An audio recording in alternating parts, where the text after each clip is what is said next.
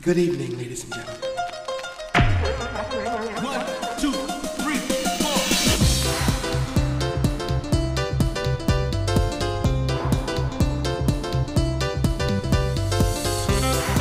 Familias.com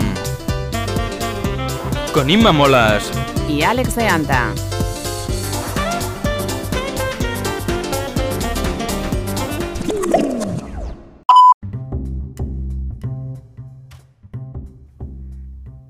Muy buenas, soy Alex de Anta y esto es Familias.com.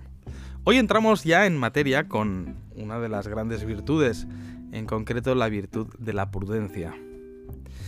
El, Catecismo de la Iglesia Católica nos dice que la prudencia es la virtud que dispone a la razón práctica a discernir en toda circunstancia nuestro verdadero bien y a elegir los medios rectos para realizarlo.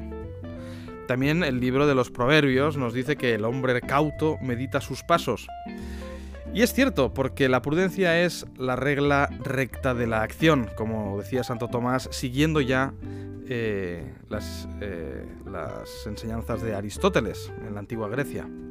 Y no podemos confundir en ningún caso la virtud de la prudencia con la timidez, con el temor, con la doblez o con la disimulación. Porque incluso hay quien, quien esconde su cobardía en la falsa o en una falsa prudencia.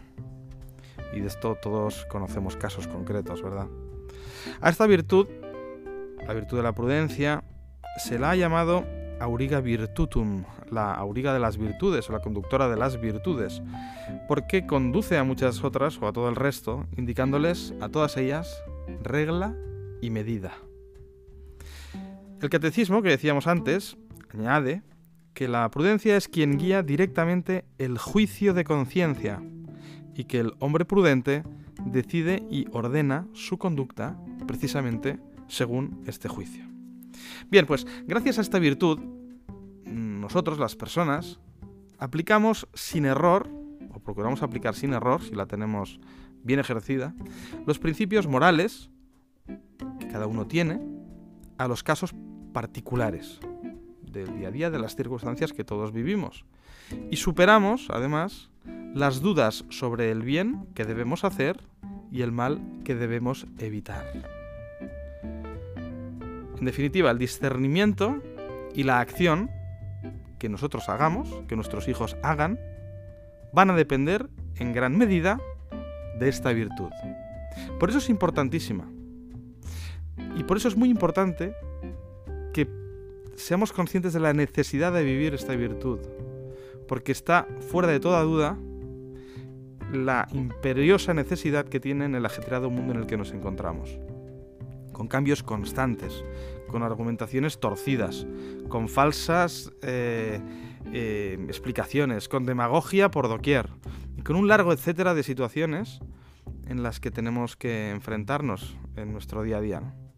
Y como padres es muy importante que sepamos transmitir a nuestros hijos o a nuestros tutelados la importancia de esta virtud y que les podamos ayudar activamente a adquirirla.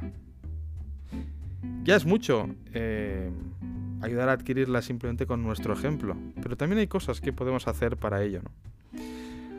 En este sentido, conviene llevar a cabo actividades en casa que ayuden a entrenar este hábito.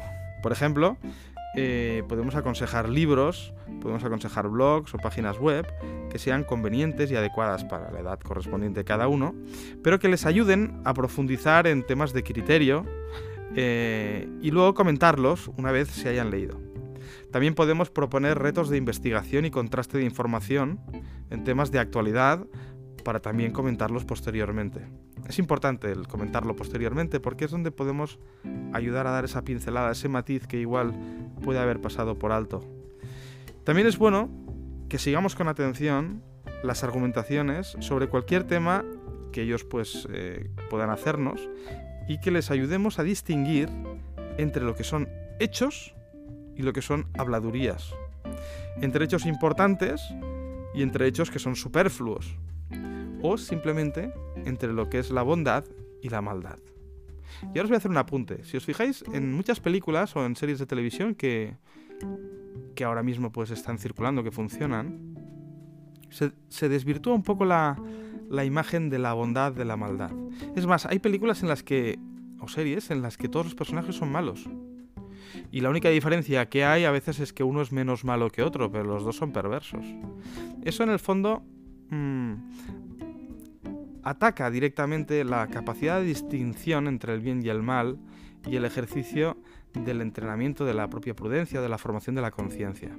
Esto es importante tenerlo en cuenta porque alguien que ya está correctamente formado, como sería una persona adulta y que ha tenido pues una buena educación, pues puede tener esa capacidad de discernimiento, de distinción, pero un menor no la tiene. Y por eso en, en muchas ocasiones son tremendamente inadecuadas determinadas películas o determinadas series de televisión sin el criterio adecuado que les, a, que les pueda apoyar eh, en, la visualización de esos contenidos, ¿no? porque pervierten un poco esa capacidad de, la persona en distinguir el bien y el mal. Nosotros en nuestra familia, de vez en cuando, planteamos pequeños retos de investigación durante las cenas.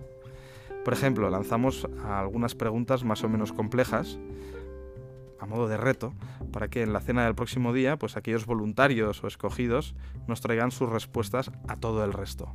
Debo decir que casi siempre hay algún voluntario o voluntaria que sale y que se emociona o le ilusiona especialmente. ¿no? También eh, tiene la, la gracia, es una cosa que os aconsejo a todos aquellos que podáis, eh, que pongáis una pizarra grande en la cocina. Nosotros aprovechamos un paño de pared que había, de pared de lisa, eh, para poner una pizarra muy grande. En este caso nosotros lo que hicimos fue poner un marco y pintar la parte de pintura de la pared, pintarla con pintura, pintura de pizarra. Eso les dio un espacio muy creativo que utilizamos para muchas circunstancias. Eh, otro puede poner una pizarra físicamente encima de los azulejos o si la tiene con pintura pues puede hacer este, este ejemplo que os decía, ¿no? hacer un marco y pintar dentro eh, de la pared con pintura de pizarra. Eso como os digo pues les ayuda mucho a expresarse o a, lo utilizan de muchas formas creativas y os sorprenderá el uso que, que llegan a darle a, a esa pizarra. Eh, en el caso que os estoy explicando, pues ellos utilizan la pizarra para explicarnos sus argumentaciones o sus hallazgos. Eh, de este modo lo que conseguimos es que, que, indaguen, que aprendan y que sean capaces de sintetizar sus averiguaciones para poder darnos, eh, como os decía, una buena explicación.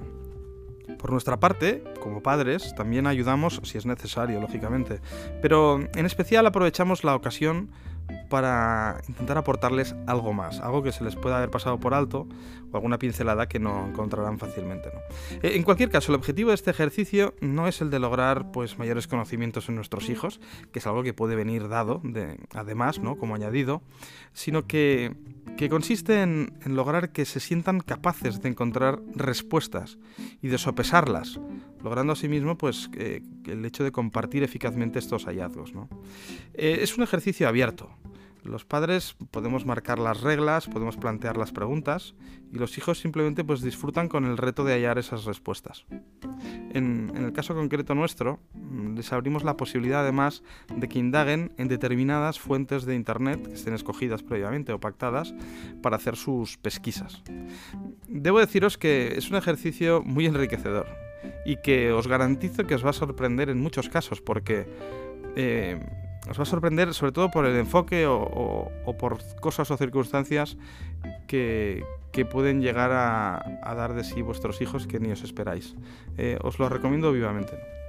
Otro ejercicio interesante que también podemos eh, enseñar a nuestros hijos es el del el clásico análisis para la toma de decisiones que se enseña en muchas escuelas de negocios. Es el famoso método de los pros y los contras. En este caso vuelvo al ejemplo de la pizarra eh, porque podemos tratar en, en, en, ella o podemos ayudarles a hacerlo, eh, hacer dos grandes bloques, dos grandes áreas o en, la, en la pizarra, donde pues hay que tratar de enumerar las posibles consecuencias que se van a derivar de una decisión en un sentido o en otro, ¿vale? pero agrupadas en dos grandes grupos. En el primer grupo, que llamamos los pros, se enumeran todas las consecuencias positivas eh, que pueden derivarse de esa decisión. Y en el segundo grupo, llamado el de contras o de cons, se enumeran todas las consecuencias negativas o contrarias de esa decisión.